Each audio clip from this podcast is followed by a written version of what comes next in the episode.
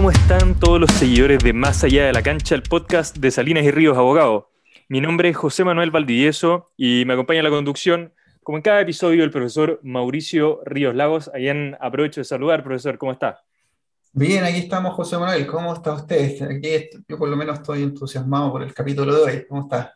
Buen capítulo, buen capítulo tenemos el día de hoy. Tenemos, eh, tenemos quizás un, un aire más, más, refrescado de, que episodios anteriores. Estamos, estamos equilibrando la cuota de A, estamos Muy bien. Eh, impulsando a las nuevas generaciones de deportistas de, de Chile. Y por supuesto, como por lo mismo, digamos, hemos decidido hablar de, del fútbol formativo eh, principalmente, obviamente podemos hablar de otros temas, y para eso el día de hoy tenemos como invitado a Jerónimo Larraín. Eh, Jerónimo, eh, como ustedes después podrán darse cuenta, él tiene mucha experiencia en esto, ha pasado toda su vida formando, formándose en un club como es la Unión Española y nos va a contar de eso y de mucho más y de qué está actualmente. Así que sin más, vamos a saludarlo. Jerónimo, ¿cómo estás? Un gusto de tenerte. Hola, hola a todos. Sí, así como decías, eh, claro, eh, nada, la, la, mayor etapa de lo que ha sido mi carrera de, de niño, de, soñando ser futbolista, ha sido en la Unión y bueno, feliz de, estar acá con usted y contarle todos los equipos por los que he pasado y, y la experiencia. Muchas gracias, Jerónimo. Oye, también aprovechando de saludarte eh, y preguntarte, comencemos quizás ya más en, en, una línea quizás temporal, contando un poco cómo llegas tú, cómo comienza tu etapa eh, en el fútbol formativo como cadete de, Unión Española. Um, Sí, o sea, em, todo empezó con un profe que tuve de chico, que, que fue profesor mío en el club médico, que había, había un club ahí en la dehesa, que era el club médico, donde jugué los primeros años, como de, los, desde los siete años hasta los, hasta los nueve o diez por ahí.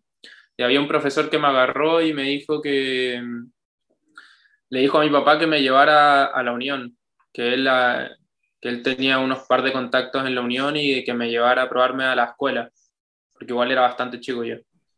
Y nada, ahí mi papá me llevó a la escuela de Unión al tiro, le, le gustó la idea, se emocionó porque siempre le dijeron que las inferiores de la Unión eran bastante buenas, así que me llevó de una y estuve como un año, un año y medio en, en la escuela de la Unión y después salió un viaje con los cadetes a, a La Serena.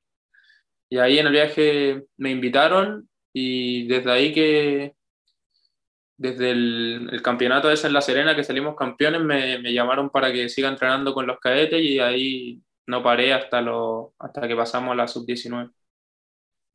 ¿Cómo fue tú, podríamos ya mirando desde para atrás, de, tu experiencia, cómo fue la experiencia de formar parte de la Unión Española durante todo tu, tu, desarrollo juvenil en, en, este equipo? Eh, no, una experiencia yo creo que muy, muy buena y muy inolvidable. O sea, conocí muchos compañeros de ahí salieron muchas buenas amistades. Creo que tengo dos mejores amigos hoy en día que, que, los, que me uní más a ellos por la unión. O sea, conocí mucha gente buena y igual me ayudó a mantener mi nivel deportivo porque siempre me gustó el fútbol y, y claro, yo, o sea, estar en la unión, estar entrenando todos los días y a un nivel de alta competencia me ayudó a, a seguir teniendo ese nivel y seguir persiguiendo el sueño que quería tener. Eh, de siempre, que era ser jugador profesional. Pero sí, muy buena experiencia. Ahora que, que no estoy, por ejemplo, o sea, el, en el tiempo que, que no estuve entrenando, como, como solía entrenar todos los años, como que extrañaba un poco eso, esa sensación de, de estar en un equipo de, primera, entrenando, estando con los compañeros y compartiendo. Jerónimo, una pregunta quizás para muchos de nuestros seguidores que se deben estar eh, imaginando quizás cómo es la vida y, y, el sacrificio que siempre se suele hablar del fútbol formativo, que muchas veces llega, por ejemplo, a un punto en el que eh, se tiene que tomar la decisión de eh, cómo se continúa con los estudios. Hay clubes que tienen, por ejemplo, eh, que te permiten continuar con los estudios dentro del club con una suerte de convalidación o escuela interna. la vida personal, también el sacrificio que implica entrenamiento permanente, que de una u otra manera es, es un régimen preparativo para, para, ser un deportista profesional.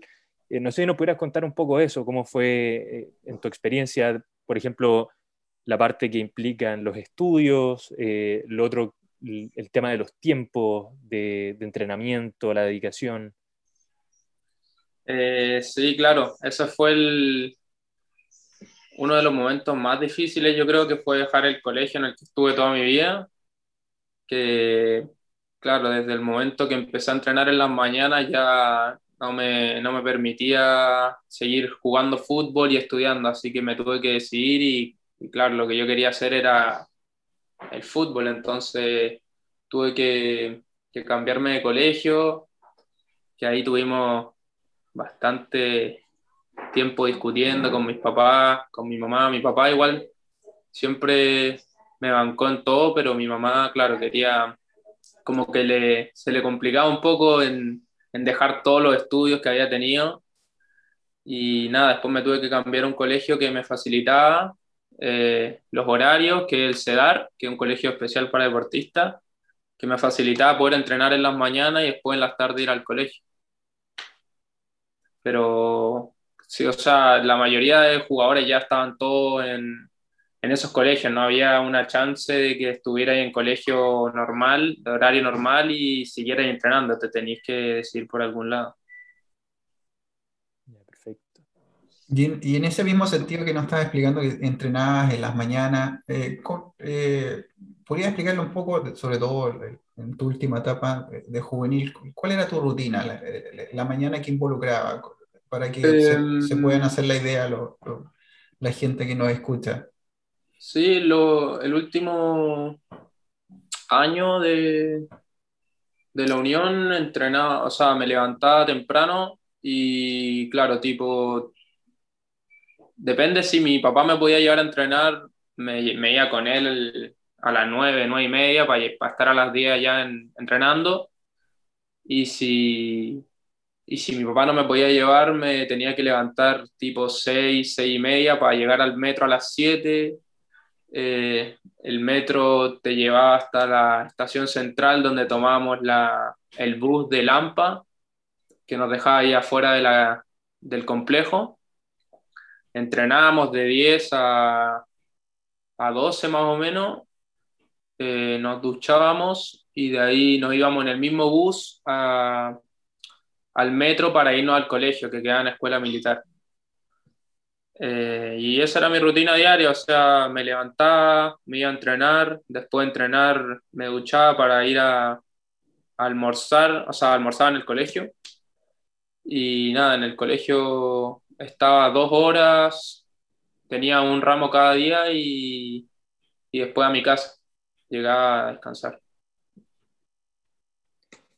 Sí, Jerónimo, y bueno, un poco lo que nos comentabas, estuviste desde los 11 años hasta hace muy poco, en fondo en tu etapa en el fútbol formativo, viviste todo lo que vive desde ese punto de vista eh, un futbolista, pero eh, quería preguntarte como en esa experiencia y quizás en, en virtud de cosas que hayas podido ver eh, eh, o conocer quizás en otros lados, porque me imagino que también muchas veces les habrá tocado torneos internacionales, quizás con clubes juveniles de, de otros países, ¿no es cierto? Que se suelen hacer típicos triangulares. Sí, sí, hay algunos, bueno, hay pocos, pero me acuerdo de un campeonato que hubo. Y, es que mi pregunta va en esa línea. Eh, ¿Qué desafíos ves desde el punto de vista del fútbol formativo eh, en la formación quizá personal, la formación futbolística? Eh, quizás puede ser incluso este mismo aspecto, la necesidad de tener más competencia, en, por lo menos en lo que son las inferiores en Chile. Em, claro, sí. desafío Em, o sea, nuestro desafío cada año era ganar la, lo que viene siendo la, el campeonato de, de, todos los equipos de, de, Chile de primera que teníamos, pero, ¿cómo se dice? Claro, como tú dices, era, hay poco, poco, ¿cómo podemos decirlo?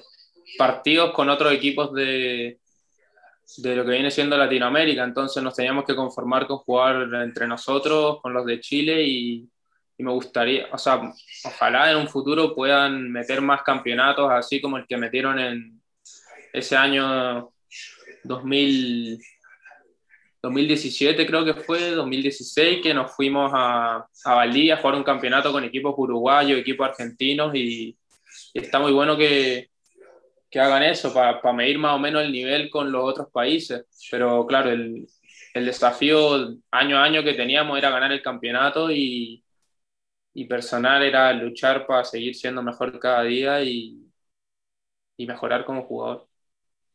Y en ese mismo campeonato que, que participaste, ¿cómo, ¿cómo, viste el nivel de Chile, del equipo chileno en relación a los uruguayos, por ejemplo? ¿Qué, qué pudiste percatar? ¿Qué lecciones se podían aprender? El, el nivel de juego era, era muy similar porque, claro, a esa edad igual eh, eh, llama mucho la atención si hay jugadores que sobresalen mucho. O sea, era bast éramos bastante, jugamos bien casi todos los equipos, pero el tema, de, el tema físico era, se, ahí, ahí se, se, veía la diferencia. En, en el equipo uruguayo el tema físico era muy fuerte, o sea, eran muy fuertes físicamente.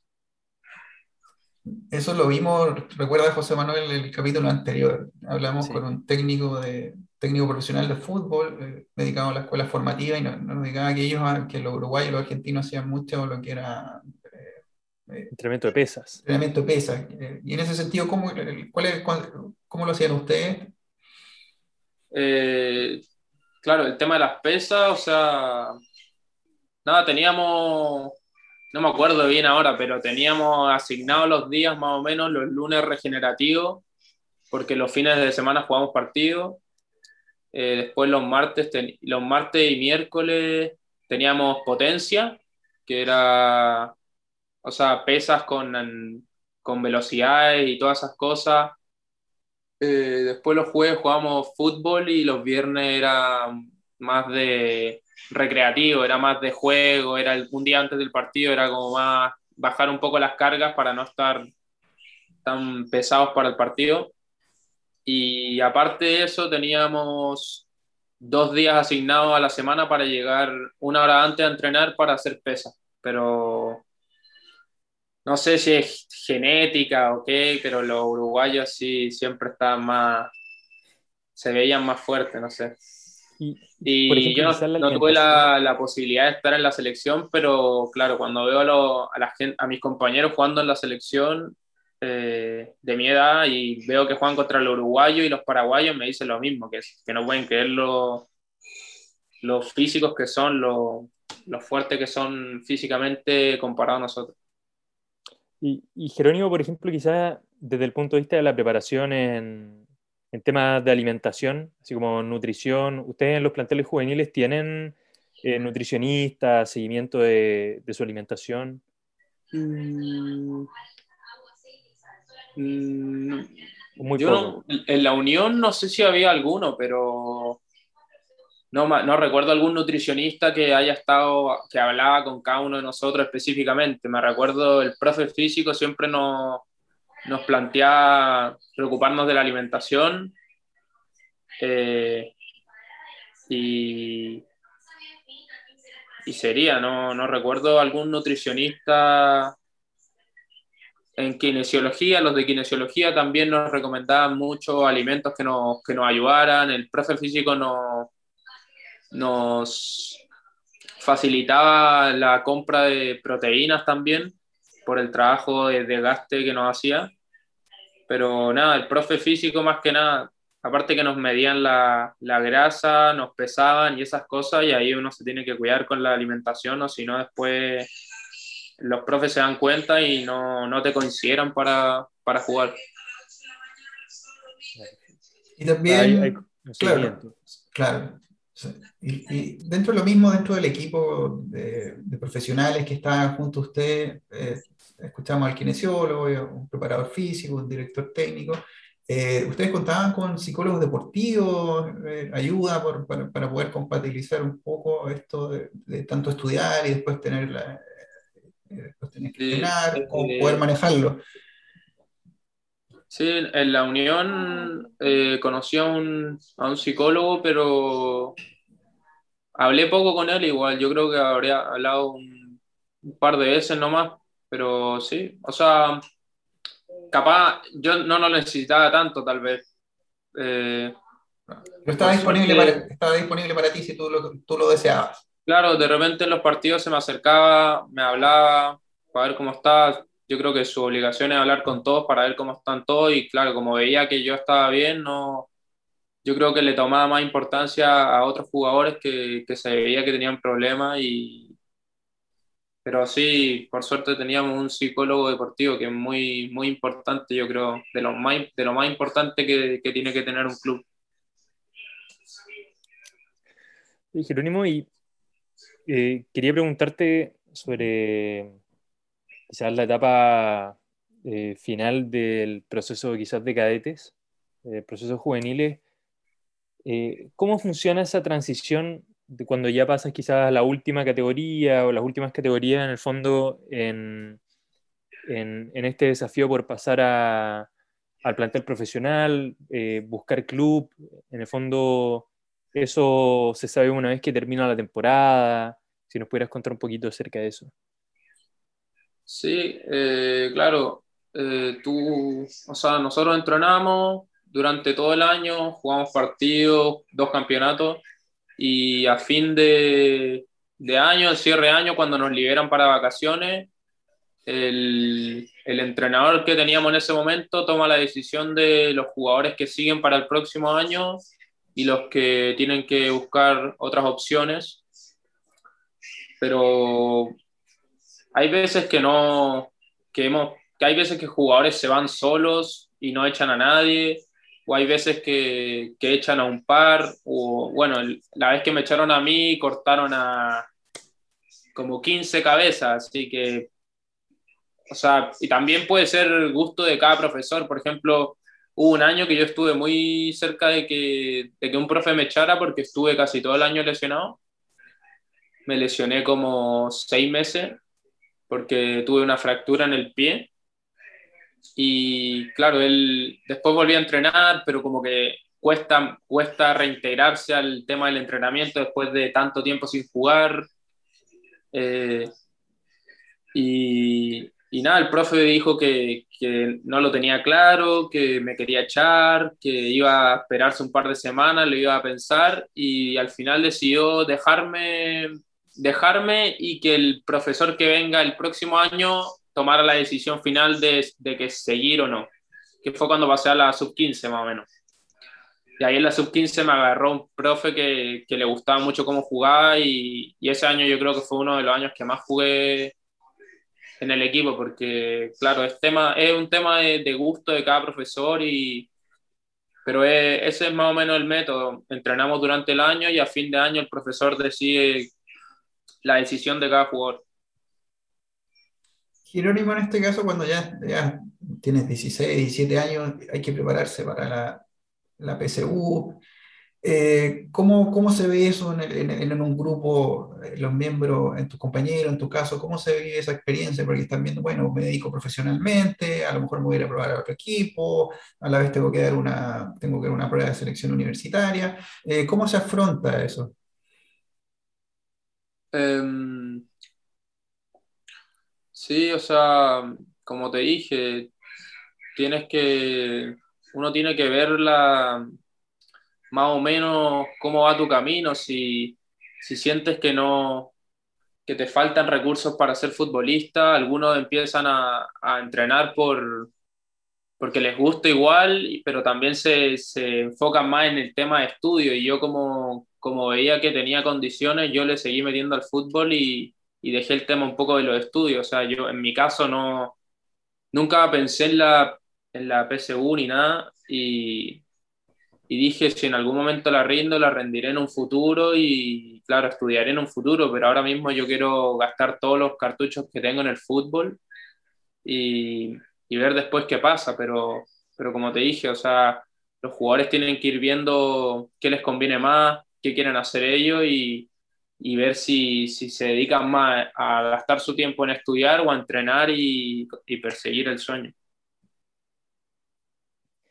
Eh, Jerónimo, porque antes de, ahí en, el, en, el, backstage de, del, del, programa, tú nos comentabas un poco también eh, acerca de lo que fue la pandemia, que, eh, que, es un tema que se habló bastante, fue bien mediático respecto a la falta quizás de competencia, no solo desde los planteles de honor y el deporte profesional, sino que también en, desde la perspectiva de los juveniles, ¿cierto? Eh, y quería preguntarte un poco cómo fue ese periodo tuyo, la transición del 2019 al 2020 con pandemia, eh, que también supone eh, enfrentar una situación con muchos desafíos de por sí, como mantenerse vigente, eh, la búsqueda de competencia, de club. Si nos pudieras contar cómo fue eso en tu experiencia eh, y quizás cómo lo vivieron tus compañeros, tus conocidos de, del fútbol. Claro. Sí, lo, en, para mis compañeros que seguían en la Unión, yo creo que fue lo peor que les pudo haber pasado. Pero en mi caso no, no me lo tomé tan mal porque dije, bueno, paro yo de entrenar, pero paran todos de entrenar. O sea, este es mi momento para para no perder el ritmo de, de, todos los años que llevaba. O sea, ellos pararon de entrenar, cada uno se tenía que entrenar por su cuenta y después a la vuelta ver qué pasa, pero claro, te digo que para ellos fue mucho peor porque porque muchos se quedaron sin jugar todo el año y después cuando volvieron ya los echaron también. O sea, era más o menos, yo como que entrené y por mi cuenta y después volví a, a buscar opciones de clubes y sigo, sigo en eso. Pero, claro, para ellos, para esos que están jugando, eh, fue más difícil, yo creo. Y el tema del, el tema más difícil de la cuarentena fue el tema de los cupos, yo creo. Que ahí fue cuando se, se, eh, se trataron de deshacer de los 2001 primero, que era el año que les tocaba explotar más o menos en la cuarentena. No, no pudieron, entonces al, al año siguiente se juntaron muchas edades, se, se deshicieron de todos los 2001 y este año se están tratando de deshacer de los 2002. Entonces esa es la parte que más afecta a todos los jugadores, a todos mis compañeros y a, y a mí sobre todo también. ¿Y cómo has visto desde a partir del 2000, 2021 que formaste parte de, algún, de, de un equipo eh, amateur, eh, cómo has podido ir manejando esta transición con esto, como José Manuel lo, señalaba, de, la pandemia, pero una vez ya que empezó el fútbol a volver, en las distintas, el fútbol profesional, el fútbol amateur, etcétera, eh, ¿cómo has vivido, cómo ha sido tu experiencia en los clubes y también en, eh, las pruebas que has realizado eh, a distintos clubes? ¿Cómo lo has vivido? Eh, sí, o sea, ha sido todo muy lento. Siento que tema de la, del, de la pandemia, del COVID, como que ha alentado la situación, como que voy, me voy moviendo por clubes, pero siento que pasa todo muy lento, como que no, no es tan estable, no es como que la Unión me sentía como que iba a estar ahí mucho tiempo, pero ahora cuando estoy en un club como que siento que no, no sé cuánto tiempo voy a estar, capaz me voy, voy intentando para otro lado, pero es más o menos eso, o sea, en el club que estuve atlético, eh, nada, me probé una semana y entré y estuve ahí entrenando hasta agosto. En agosto tuve el viaje y después de nuevo en La Serena tuve una semana prueba. O sea, no es como que tengo,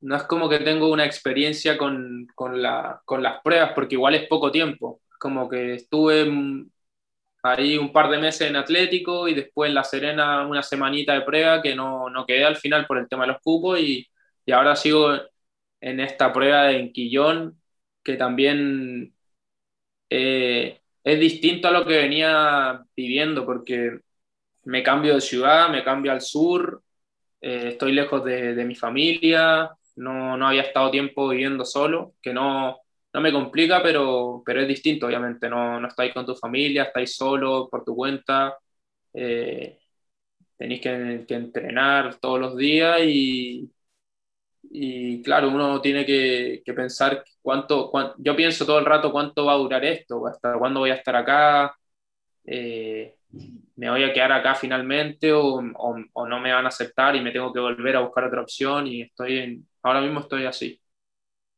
estoy en la duda. Y, en ese sentido, Jerónimo, ¿cuáles son tu, en el fondo, cuál sería tu, plan ideal considerando eh, eso que mencionabas, en el fondo, esa inquietud quizás respecto a si eh, mantenerse jugando en Quillón, eh, si es, por ejemplo, quizás eh, viendo otras posibilidades de prueba en otros clubes, cómo un poco funciona quizás el mundo de la, las pruebas en los jugadores de, de, fútbol joven, o sea, jugadores, por ejemplo, de, de tus categorías, 18, 19, 20 años, que, que están que está en el fondo buscando una oportunidad en, en algún club. Sí, o sea, tengo, ahora la mayoría de mis amigos están jugando en segunda división, tercera división, porque no, no queda de otra, porque en primera no, no hay opción con el tema de los cupos. Y, y claro, lo que... Eh, o sea, ¿cómo era la pregunta que se me olvidó? más que nada como eh, ¿cuál sería tu, tu, escenario ideal? Si... Ah, sí, o sea, eso, el tema de que están entrenando en otros equipos, pero claro, yo veo que sus planes, igual que el plan para mí ideal sería eh, estar el tiempo que tenga que estar en, en, esos equipos, pero la idea obviamente es ir escalando de, de rangos, ir escalando de competitividad, ir escalando de nivel de club. Y uno cuando, cuando está en esos equipos busca siempre llegar a primera, que es lo que uno quiere y, o sea, el plan para mí ideal sería jugar en primera, pero, pero claro, uno tiene que a veces dar más vuelta y, y escalar por, por, otros caminos. O sea, yo creo que es el, el plan que tienen todos, todos los jugadores que juegan en tercera, en segunda división, es ir escalando cada vez más hasta llegar a primera. Y bueno, si ya te puede te pueden ver en primera, llamarte a la selección y de la selección salir a, Europa como han, hecho un par de jugadores, ya sería el sueño cumplido. Eh, Jerónimo, en ese caso, obviamente tú quieres jugar en, primera división, eh, si no es primera división, primer, primera vez, etcétera. Eh, ¿También ves una posibilidad, y cuáles serían esas posibilidades, por ejemplo, apuntar a otro, fútbol, en Estados Unidos, Argentina, algunas divisiones? ¿Cómo se ve eso dentro? ¿Cuáles son las expectativas que ustedes tienen, además de, explorar el fútbol chileno? sí, hubo un tiempo que cuando, me, cuando ya no estaba en la Unión, hubo un tiempo que estaba tratando de decidirme si me iba a Argentina a jugar, porque yo tengo mi mamá de Argentina, tengo, estoy sacando ahora el pasaporte argentino, entonces me, ha, me, facilita un poco el tema para, para jugar allá. Estuve viendo esas opciones, si iba a jugar a Argentina, si me quedaba acá buscando algún lado, eh, o si viajaba a Estados Unidos y, y jugaba mientras estudiaba algo a la misma vez, que hay bastantes academias que hacen eso hoy en día acá en Chile también. Que, que, que, también estuve con una academia que estuve un mes en un viaje que hicimos a Estados Unidos con una academia que hacía eso, que era estudiar eh, y a la vez jugar. Que está, bueno, mis amigos están metidos en eso y también siempre, siempre lo he tenido como opción, solo que estuve esperando más tiempo para el tema de Estados Unidos porque me agarraron unos, unos representantes que me dijeron que eso lo podía hacer más adelante y que, que ahora era el tiempo de quemar las últimas fichas que tenía para, para jugar acá, para ser futbolista profesional, que, que, también tenían razón. Tuvimos reuniones con mis papás que, que me dijeron que, tenían razón, que le hiciera caso. Y, y les hice caso, claro, o sea, dejé un poco el tema de Estados Unidos, lo dejé para más al futuro, por si acaso, y me dediqué más a enfocarme en el tema de, de, Chile, que es más o menos el mismo de Argentina, porque al final Argentina es lo mismo, es tratar de llegar a primera. No es como estudiar y jugar a la misma vez, que eso ya es, es como la opción B que sería en Estados Unidos, pero es eso. Me imagino. Bueno, Jerónimo, eh, antes de, ir despidiéndonos de este episodio Más allá de la cancha, queríamos darte un espacio, quizás si quisieras dar un mensaje final, un mensaje eh, para quienes están escuchando y siguen nuestro podcast eh, acerca de cómo es el camino para, ser futbolista, algún mensaje quizás de apoyo a quienes se encuentran actualmente en el fútbol formativo. Te dejamos aquí un, espacio también para que puedas para que pueda entregarle ese mensaje a, nuestros seguidores.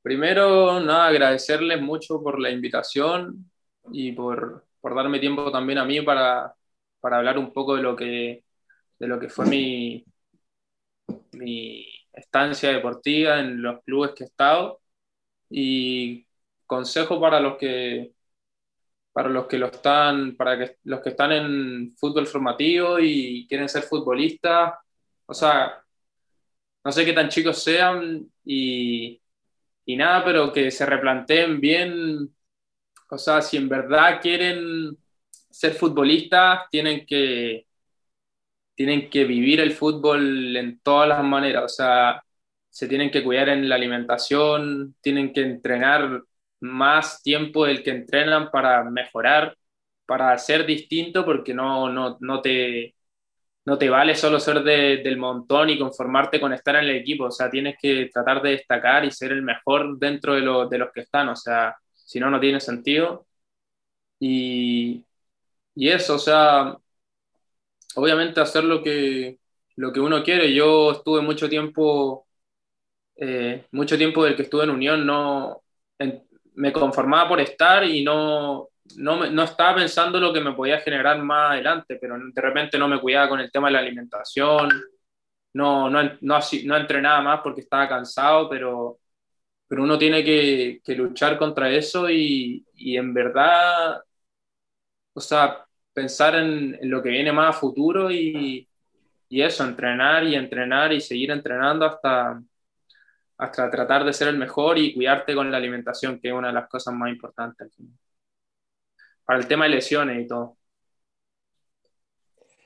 Me imagino, Jerónimo. Y nada, solamente reiterar las gracias por eh, haber participado de este episodio de Más Allá de la Cancha, eh, por el mensaje muy valioso también que entregas a quienes se encuentran hoy formándose y quienes son seguidores. Eh, mucho se habla, de hecho, creo que el mensaje siempre al final de cada temporada, al final de cada, cada partido de la selección, de la importancia eh, de fortalecer el fútbol joven, de los caetes, que ahí tienen que estar las inversiones.